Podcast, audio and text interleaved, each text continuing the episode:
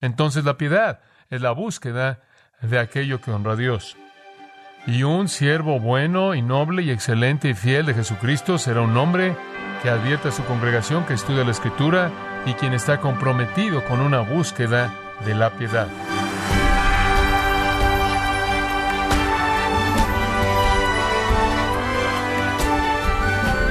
Bienvenido a su programa Gracias a vosotros con el pastor John MacArthur. Si usted quiere ser un cristiano fiel o un líder piadoso, recuerde que puede acudir a las escrituras para recibir ayuda y consejo. Pero, ¿cómo lo puede ayudar la Biblia a encontrar la excelencia en el servicio que lleva a cabo? El día de hoy, el pastor John MacArthur, en la voz del pastor Luis Contreras, nos ayuda a aprender los principios necesarios para servir con excelencia en la serie Cualidades de un siervo excelente, aquí en gracia a vosotros. Ahora, llevándolo de regreso a 1 Timoteo 4, 6 al 16, la frase clave en esta porción en particular es la que está a la mitad del versículo 6, serás buen ministro de Jesucristo. El asunto aquí en este texto es darle a Timoteo los requisitos o cualidades de un ministro excelente de Jesucristo. Si él va a ser lo que Dios quiere que sea, si él va a ser lo que el ministerio demanda que él sea, si él va a ser lo que la congregación necesita que él sea, entonces él debe tener un estándar mediante el cual mida su vida, mediante el cual él forme su ministerio. Y esa es la intención a lo largo de las epístolas pastorales, primera, segunda de Timoteo y Tito, y específicamente la intención de esta porción misma frente a nosotros. Juan Owen, el gran comentarista puritano, escribió estas palabras y cito, un ministro puede llenar sus bancas, su lista de comunión, las bocas del público, pero lo que ese ministro es en sus rodillas en secreto delante del Dios Todopoderoso, eso él es y no más. Fin de la cita. Y lo que Juan Owen está diciendo es que la Escritura ciertamente establece, y esto es, que la demanda de Dios para el que esté en ministerio va más allá de la capacidad, va incluso más allá de su don, va hasta la virtud. La médula en el ministerio es virtud. ¿Qué tipo de persona es usted delante de Dios? Alguien dijo que la personalidad es lo que usted es a la luz cuando todo el mundo puede ver, y la virtud es lo que usted es en la oscuridad cuando nadie puede ver. Y la virtud es lo que importa en el ministerio, es lo que usted es delante de Dios. Es el proclamar la verdad a partir de una vida piadosa, lo que es esencial. Y Pablo quería que Timoteo entendiera este hecho, que estuviera incrustado de manera profunda en su manera de pensar, y entonces él lo menciona con mucha frecuencia. Allá atrás en el capítulo 1, versículo 5, él habló de asegurarse de tener un corazón puro y una buena conciencia y una fe no fingida y que se mantuviera eso. En el capítulo 1, versículo 19, él habla de aferrarse a la fe y una buena conciencia. Esto es una conciencia que no acusa a uno de pecado. En el capítulo 2, versículo 8, los hombres deben estar levantando manos santas sin ira ni contienda.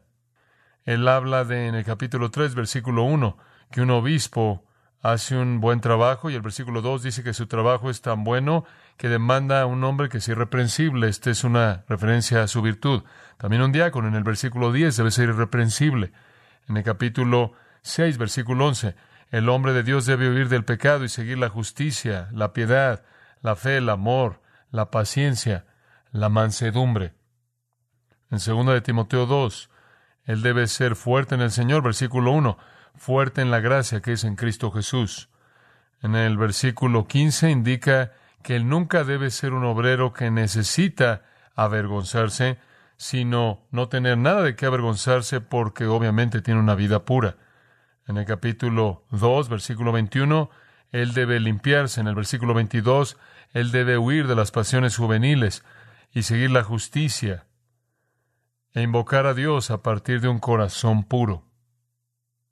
En el capítulo 3, versículo 17, el hombre de Dios debe ser perfecto, enteramente preparado para toda buena obra. Entonces, a lo largo de las epístolas pastorales, la intención de Pablo es establecer la responsabilidad para el siervo de Dios al nivel de la virtud espiritual. Ahí es en donde todo realmente se lleva a cabo. Toda la actividad del ministerio sale de la virtud. Entonces, el resumen de la virtud del ministro santo se resume en esa pequeña frase en el versículo 6, serás buen o noble o excelente ministro de Jesucristo. Uno que encaje en Mateo 25, 21. Bien, buen siervo y fiel. Entra al gozo de tu Señor. Has sido fiel sobre unas cuantas cosas, sobre muchas te pondré.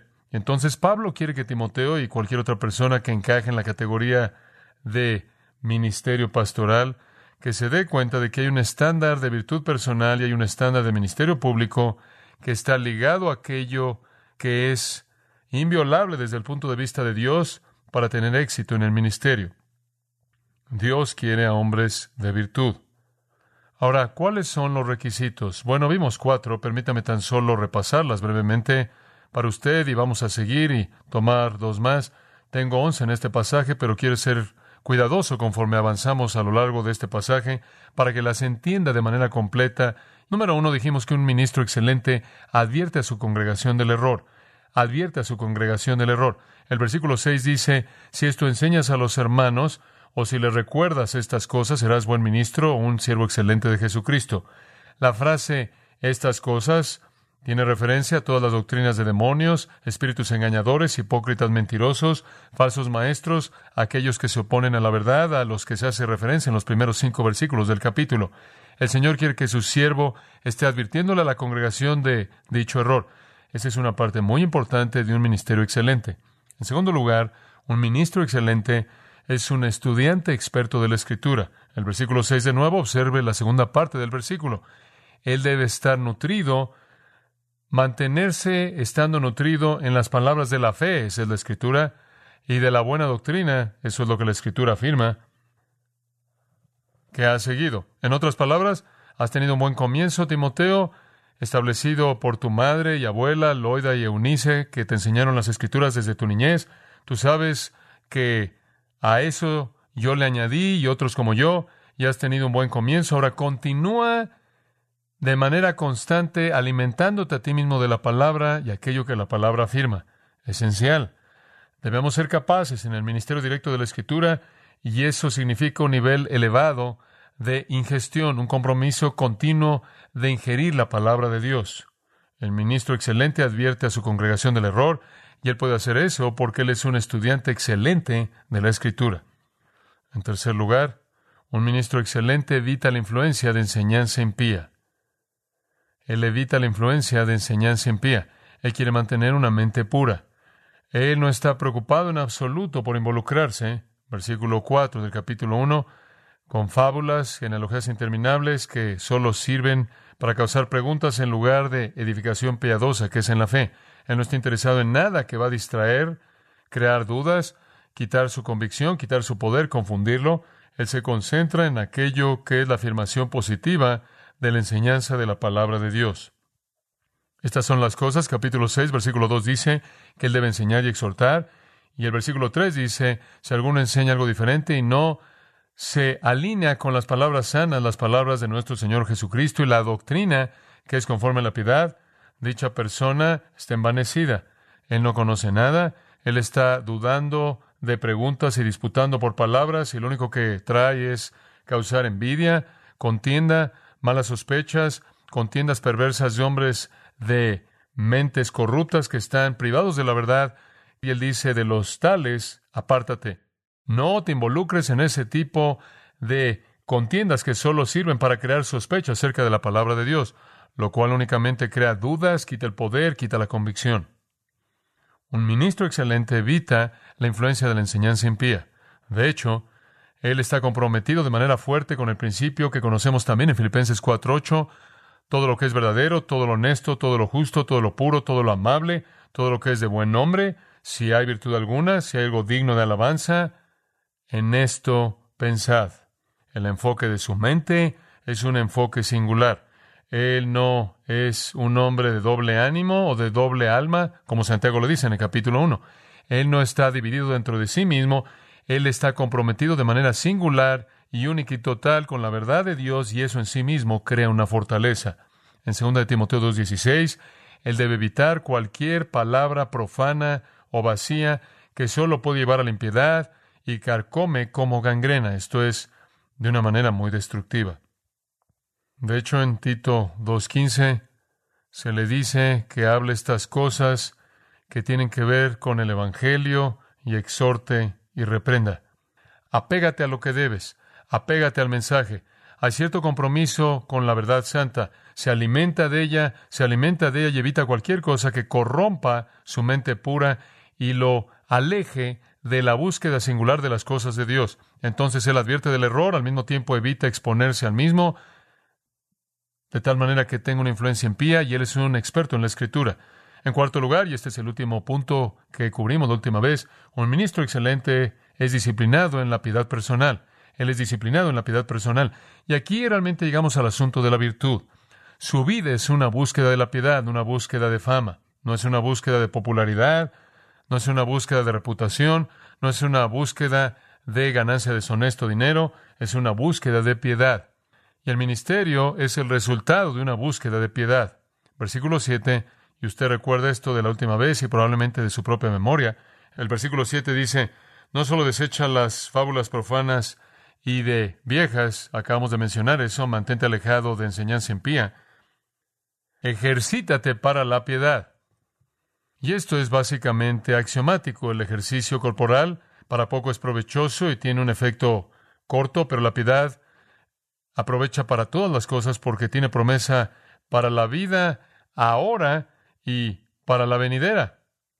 Y esta es una palabra fiel y digna de ser aceptada por todos. Esto es axiomático, que el ejercicio espiritual para la piedad es mucho más importante que el ejercicio físico, por lo tanto, ejercítate para la piedad. Debes estar entregado en disciplina para alcanzar la piedad personal. Ahora, ¿qué queremos decir con eso? Bueno, la palabra es eusebella. Permítame estirar su mente un poco con esa palabra. Era usada por los filósofos de los tiempos antiguos y los religiosos de los tiempos antiguos y tenía un significado muy claro. Por ejemplo, la definición platónica era conducta correcta con respecto a los dioses. La definición estoica era conocimiento de cómo Dios debía ser adorado. Luciano, el escritor antiguo, dijo que está describiendo a uno que es un amante de los dioses. Xenofón dijo que dicha persona era sabia con respecto a los dioses. Entonces, incluso en su significado pagano, tenía que ver con una preocupación por Dios, con una reverencia por las cosas santas, una reverencia hacia las cosas divinas, está preocupado con asuntos relacionados a la deidad.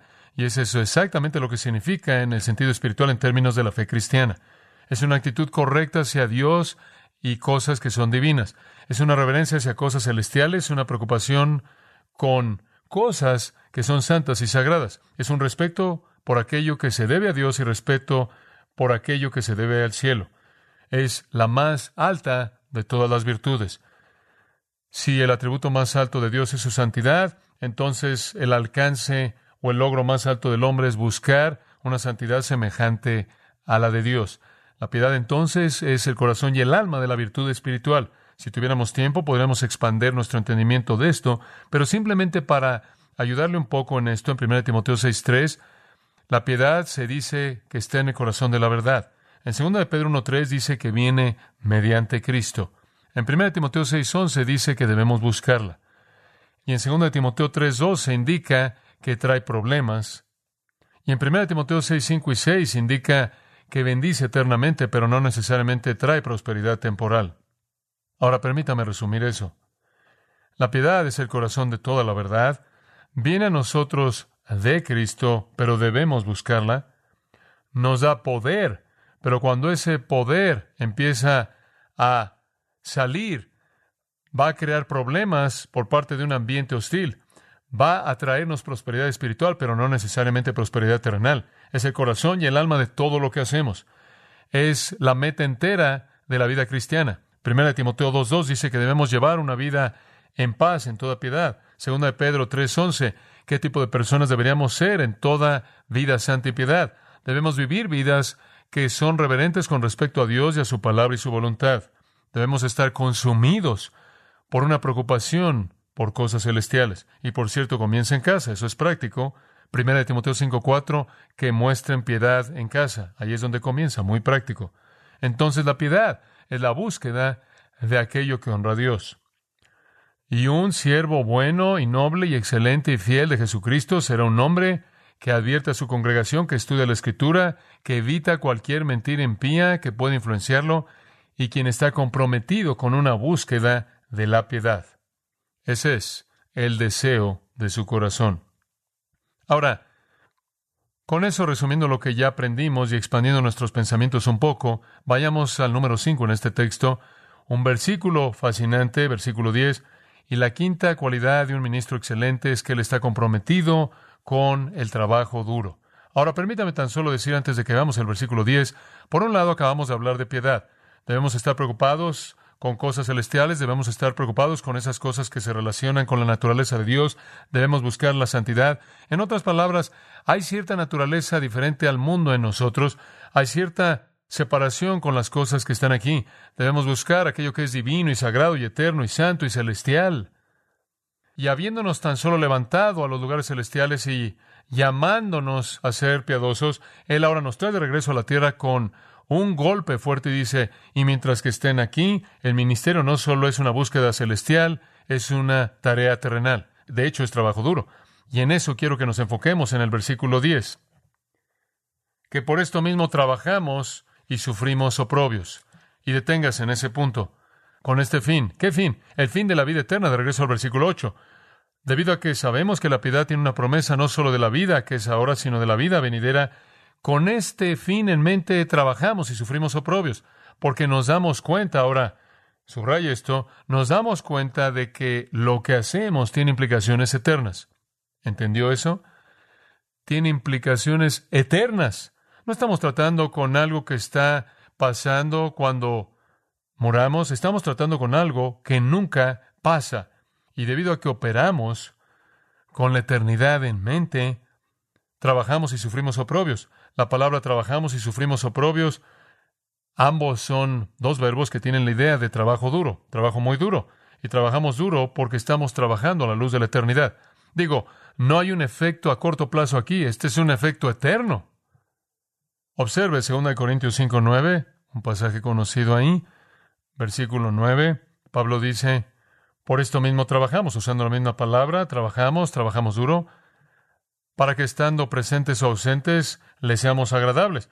Y después se le da a usted dos razones por las que él trabaja duro. Número uno, porque es necesario que todos comparezcamos ante el tribunal de Cristo. Puede tener que estar delante de Cristo para ser recompensado por las cosas que he hecho en su servicio.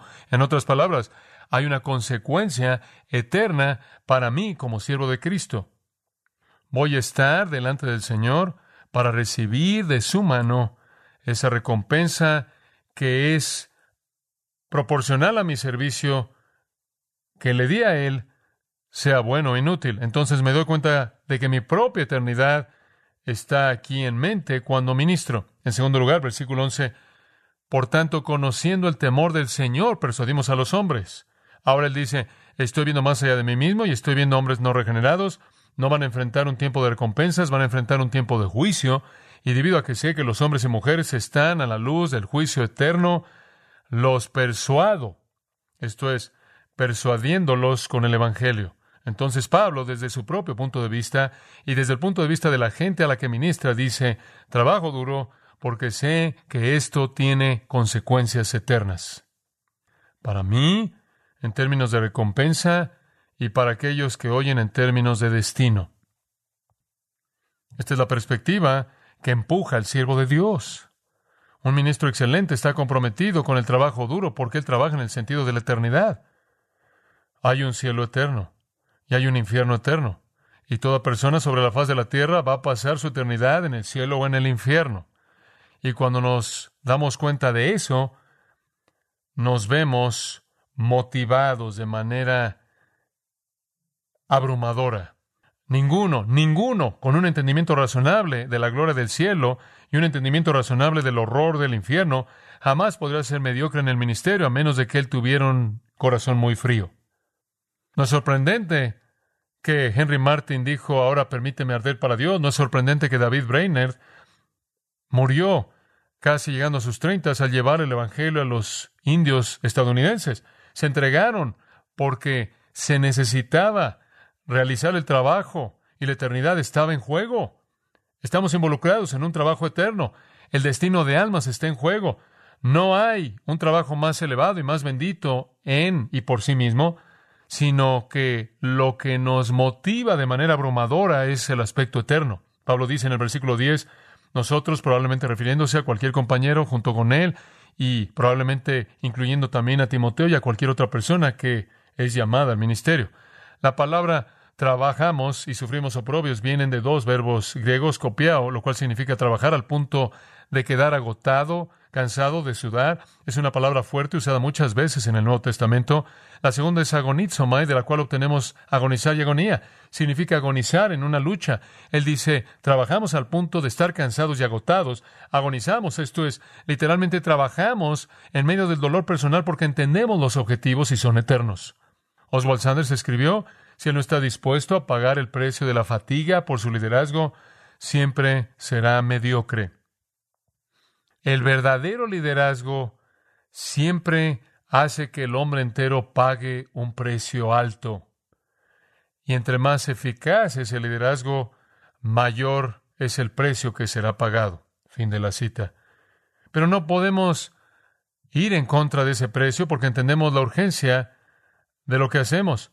Cansancio, soledad, lucha, levantarse temprano, acostarse tarde, no disfrutar de placeres deseados, todo eso viene con la excelencia, todo eso viene con el trabajo duro del ministerio. En Gálatas 6:14 Pablo dijo, cuando yo tomé la cruz de Cristo, me crucifiqué a mí mismo al mundo. Lo que él quiere decir fue, cuando decidí tomar el Evangelio, moría todo lo que me rodeaba. Literalmente me volví consumido con eso en particular. Hay de mí, él dice en 1 Corintios 9, si no predicar el Evangelio, porque me es impuesta necesidad, golpeo mi cuerpo y lo pongo en servidumbre, no peleo como quien golpea el aire, corro como el que gana la corona. Todo esto está describiendo el esfuerzo tremendo y el compromiso de Pablo con un ministerio con consecuencias eternas como estas. En 2 Corintios 11, él habla de cuántas veces él fue golpeado con varas, cuántas veces él fue golpeado con un látigo, cuántas veces él pasó por el cansancio y sufrimiento y dolor y agonía y naufragios y todos esos peligros que él soportó y todo eso porque él estaba tan comprometido con el ministerio. ¿Por qué? ¿Por alguna recompensa eterna? No. ¿Por alguna corona temporal? No. ¿Por reputación? No. Porque él tenía la eternidad en mente. Y él se dio cuenta de que el destino de almas estaba ligado en esta cuestión de predicar el Evangelio. Ahora quiero que regrese de nuevo al versículo 10 y observe cómo comienza a estirar nuestro pensamiento en esta área. Que por esto mismo, recogiendo la promesa de la vida venidera, trabajamos y sufrimos oprobios, porque esperamos en el Dios viviente. Y vamos a detenernos ahí por un momento. Confiamos en el Dios viviente. Como puede ver, no fue para el cumplimiento inmediato, sino para la recompensa eterna, es lo que está diciendo. Literalmente el texto griego dice esto. Hemos colocado nuestra esperanza en el Dios viviente. Y habiendo colocado nuestra esperanza es un perfecto. Significa que lo hicimos en el pasado y continuamos haciéndolo en el presente.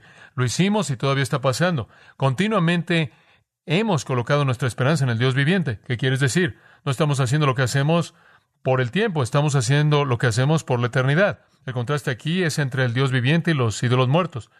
Si fuera a abrir su Antiguo Testamento, podría haber primero de Samuel 17, versículos 26 y 31, podría haber segundo de Reyes 19, versículos 4 y 16, Salmo 42, 2, Salmo 84, 2, etcétera, etcétera, y usted encontraría que Dios es llamado el Dios viviente, el Dios quien es un Dios vivo, y eso en contraste a los ídolos muertos. Todos los dioses de las naciones son ídolos muertos, simplemente son ídolos muertos.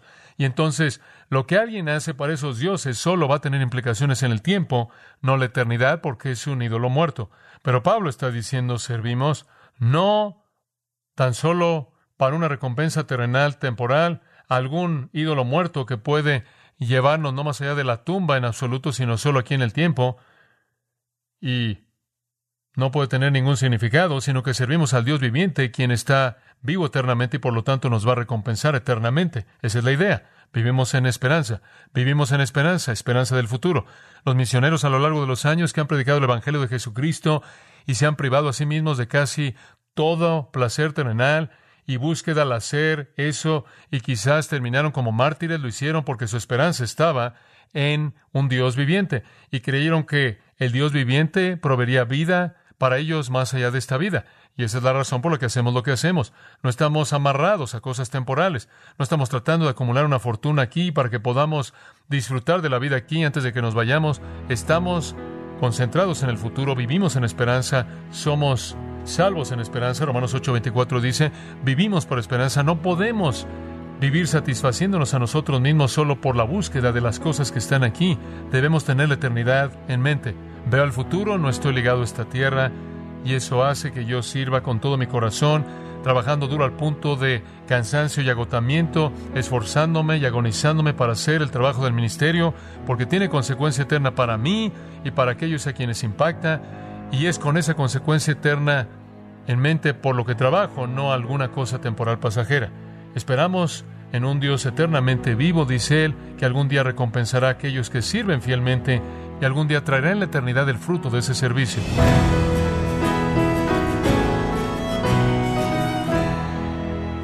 John MacArthur nos alentó con la maravillosa verdad de que aquellos que sirven fielmente llevan a la eternidad el fruto de ese servicio.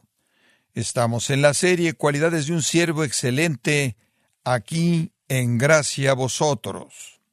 Estimado oyente, quiero recomendarle el libro Permaneciendo fiel en el ministerio, en donde John MacArthur inquieta con convicciones esenciales que cada pastor debe tener. Adquiéralo en la página de gracia.org o en su librería cristiana más cercana. Y le recuerdo que puede descargar todos los sermones de esta serie Cualidades de un siervo excelente, así como todos aquellos que he escuchado en días, semanas o meses anteriores, animándole a leer artículos relevantes en nuestra sección de blogs, ambos en gracia.org. Si tiene alguna pregunta o desea conocer más de nuestro ministerio, como son todos los libros del pastor John MacArthur en español, o los sermones en CD, que también usted puede adquirir, escríbanos y por favor mencione la estación de radio por medio de la cual usted nos escucha en gracia a vosotros. Es importante conocer no solo el país y ciudad de donde usted nos escucha, sino también la radio. Para quienes contactan nuestro ministerio por primera vez, pueden solicitar una copia del mensaje de promoción sin costo alguno, un mensaje por oyente únicamente. Si usted vive en los Estados Unidos o Puerto Rico, escríbanos a Gracia Vosotros, P.O. Box 4000, Panorama City, California 91412 o puede escribirnos a través del siguiente correo electrónico radio arroba Y queremos agradecerle desde el fondo de nuestro corazón su tiempo y sintonía, y en nombre de John MacArthur y del personal de este organismo, invitarle para que nos acompañe en la próxima edición y así juntos continuar desatando la verdad de Dios un versículo a la vez en gracia a vosotros.